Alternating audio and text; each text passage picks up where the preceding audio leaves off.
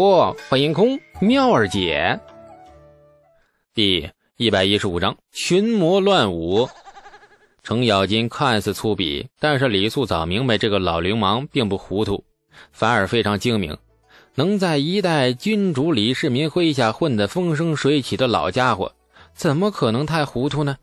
糊涂的基本上是被大浪淘的骨头都化成渣了，剩下的全部是人精啊！像程咬金这一类人呐，那才是进化论食物链的最高级别，而且基因非常强大。哪怕找只母猴子跟程咬金春风一度，相信生下的小猴子也跟老程长得是一模一样。说起食物链，李素反省了一下自己，算来算去，应该是比李世民、程咬金、长孙无忌这些人低了两个级别而已。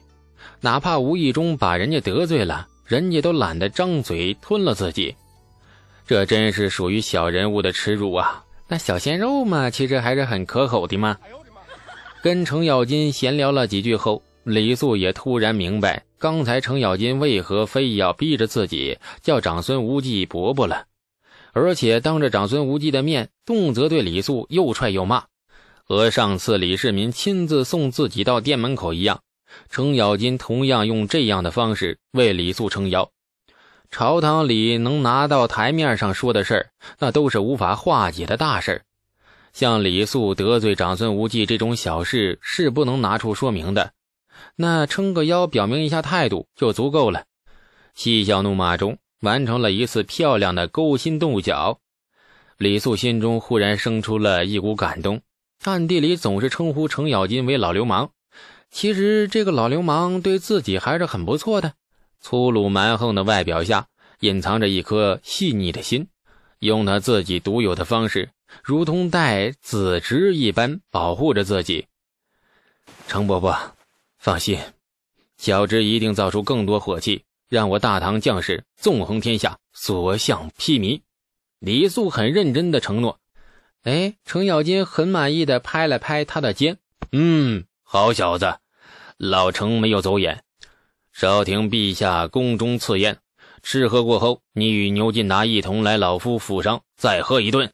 压低了声音，程咬金凑近李素耳边，笑得很荡漾。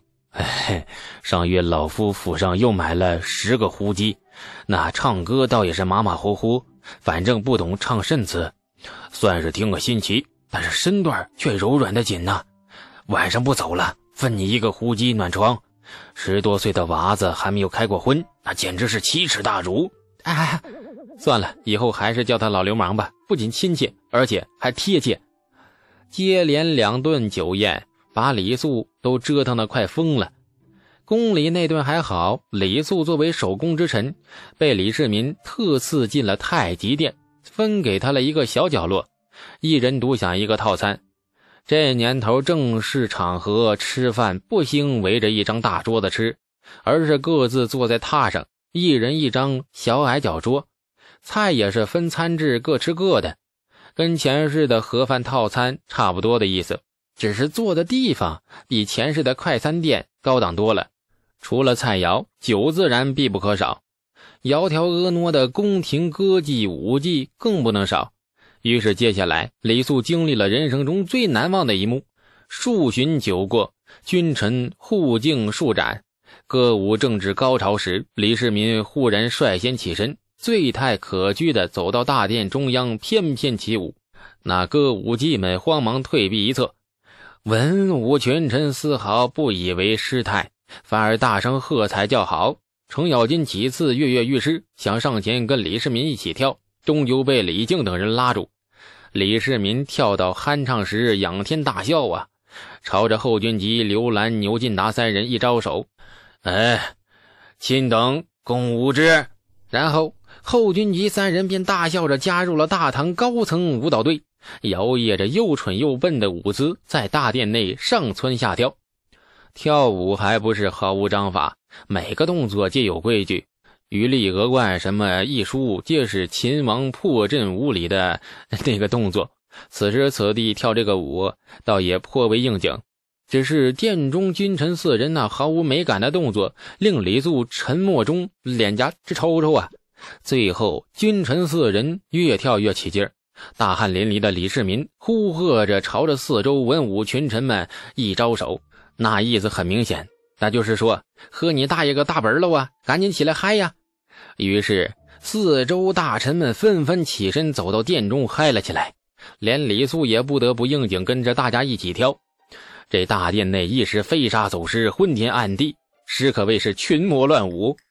嗨完之后，终于散场。李素大汗淋漓的出宫。有一种刚刚在太极宫里蹦过迪的错觉。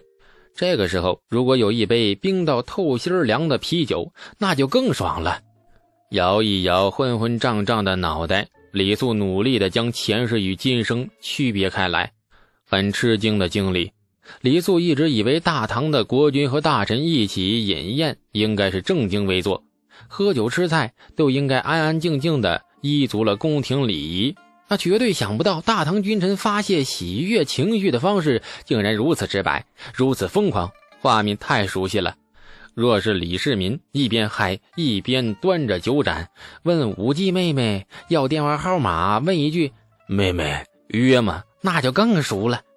肩膀被人狠狠拍了一下，李素是惊慌扭头，程咬金一脸不爽的勾着他的脖子，二话不说往城府方向走去。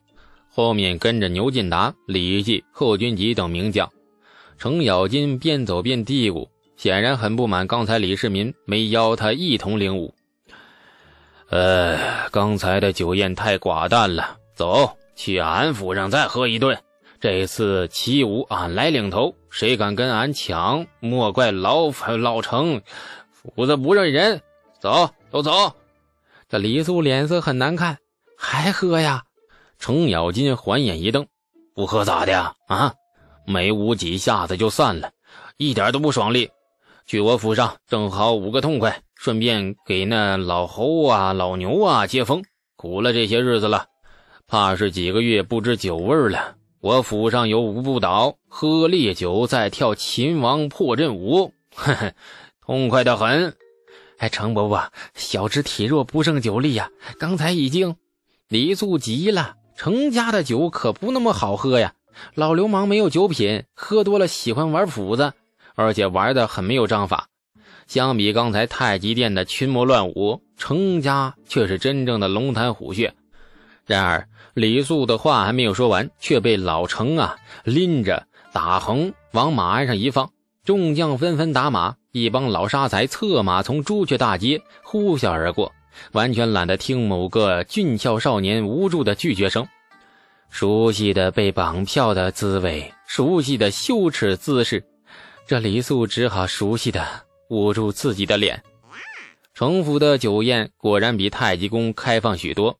程咬金进门就吆喝：“上酒、上菜、上呼机。”那，今天府上来的客人，一人一个呼机，不准拒绝，那拒绝就翻脸。”李绩、牛进达等老将无所谓，笑呵呵地骂了几句，抬脚就进了程家的门，吆喝声比程咬金还大呢。显然是程家府上常客。李素这次没有办法装低调，总共就那么几个客人，缩着脑袋，你藏在哪儿你也藏不住啊。程楚墨不知道从哪嘎达呀跳了出来，大笑着拉着李素往屋里拽。不知是不是李素想多了，总觉得这家伙的表情很熟悉，就像是抓住了唐僧后洗干净准备下锅的小妖甲。堂上坐定，酒菜上桌，程咬金领头干了一大杯，长舒了一口气。啊，这才叫酒嘛，好不痛快呀！李素意思意思抿了一小口，扭头四顾，不由得好奇地问着李绩。李伯伯，为何不见魏公啊？魏公就是李靖，大唐赫赫有名的战神。论领兵打仗，所有将领排名里，李靖是毫无争议的第一名，任谁都服气。李绩啜了一口酒，哎，这眼睛眯了半晌。自贞观四年平灭了东突厥后，药师兄便从此闭门谢客。也不再与同僚袍泽们聚首饮宴，终日只待在府里，足不出户。啊！李素恍然，平东突厥一役，李靖为主帅，那一战是李世民奠定辉煌的一战，战果也是非常喜人。不仅将东突厥从此平灭，而且呀，生擒了协力可汗，用刀和血洗刷了当年渭水之盟带给大唐的君臣的耻辱。按说这一战后，作为主帅的李靖应该被李世民大肆封赏，把他抬到任何一个高位都不过分。然而后来，御史大夫萧雨却拿准了时机，参了李靖一本。为其罪曰：“治军无方，纵兵抢掠。”众所周知，战争中发生一些战士抢掠的事情实在太常见了，几乎每个将领的麾下都会做出几桩这样的事情。然而李世民却偏偏拿这件事情大做文章，特意将李靖叫进宫里谈了一次心。所谓纵兵抢掠，自然是上不得台面的理由。真正让李世民大做文章的理由，是这位皇帝陛下感到不安了。平灭东突厥的功劳太大了，大到李世民不知道该如何封赏李靖，大到李世民在犹豫该不该把李靖脑袋剁下来，然后再还给他，就当是封赏了。是的，天空飘来四个字：功高震主。李世民不安了呀，看在多年一起打江山的情分上，终究没忍心剁了李靖。于是把李靖叫进宫里谈了一次心，这次谈心跟后来的杯酒释兵权的味道有点相同。从那以后，李靖便闭门谢客，非皇帝宣召而不出户门一步。李靖能成为大唐人人敬仰的一代战神，自然是聪明绝顶之人。无论是战场还是朝堂，他都懂得审时度势，进退果决。李肃忽然想起了松州城下的后军集，当时牛进达揽下后军集为李肃请手工的奏书，而后军集当时的表情，嗯，很有意思。后军集是不是聪明人呢？